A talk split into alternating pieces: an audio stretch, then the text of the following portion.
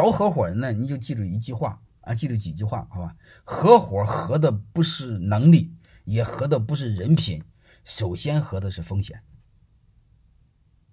合伙人和找老婆本质是一样的。你比如你会发现，你要是找个情人，你不给他钱，不给他好处，他是不给你干的。能明白的意思吗？你要是找个老婆，你落难的时候，他一定陪着你。能听明白这个意思吗？所以找合伙人第一本质不是能力，不是一起挣钱，并更不是一起挣大钱吹牛逼，能明白？都是假的。你必须找到一个和你共担风险的人。啊，对对，尿到一湖的人，那个湖水湖的湖不是湖泊的湖，你能尿到那个那么大个湖，你能尿？嗯，好吧。能听能听明白的意思吗？首先是合的是风险，然后再就是梦想，再就是追求利益。我们有很多的把风花雪月的东西喊的太多，他家你会发现啊，屁大点事一句话的事分赃一毛钱的事他就然后就闹掰了，这叫什么玩意儿呢？对吧？合伙人首先是能抵抗的挫折，抵抗的委屈，抵抗的误解，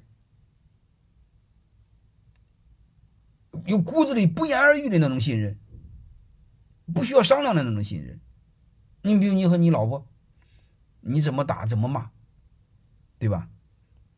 他不会，他不会怀疑你背叛家庭，对吧？那合伙人也是一样。你比如我跟你们说话这么这么恶毒，我在我学院说话的时候也是非常恶毒的。但是我认为你合伙人就得承受得了，因为你因为因为我的压力还没法说呢，好吧？